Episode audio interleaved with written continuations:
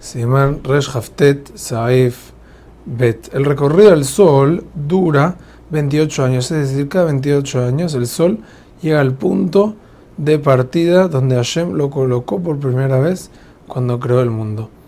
La época en la que el Sol llega a su punto de partida es en Nisan, siempre ocurre el día miércoles, la noche del miércoles y la veraja se hace el miércoles en la mañana. Al ver el Sol en su punto de partida, se debe decir la veraja de Ose Maase Bereshit.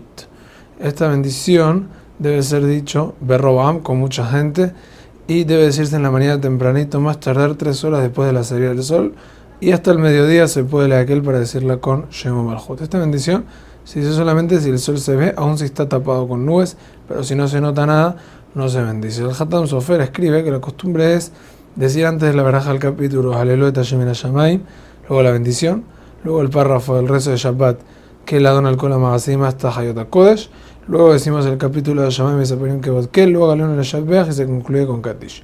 El Shulchan Aruch trae que se bendice esta bendición también al ver la luna en su punto de partida, las estrellas, los astros, los planetas, cuando están localizados en sus puntos. Sin embargo, el Mishnah Berurah trae que no se acostumbró, solamente se dice la del sol para saber cuándo es el punto de las otras cosas, ve a ser Shulchan Aruch.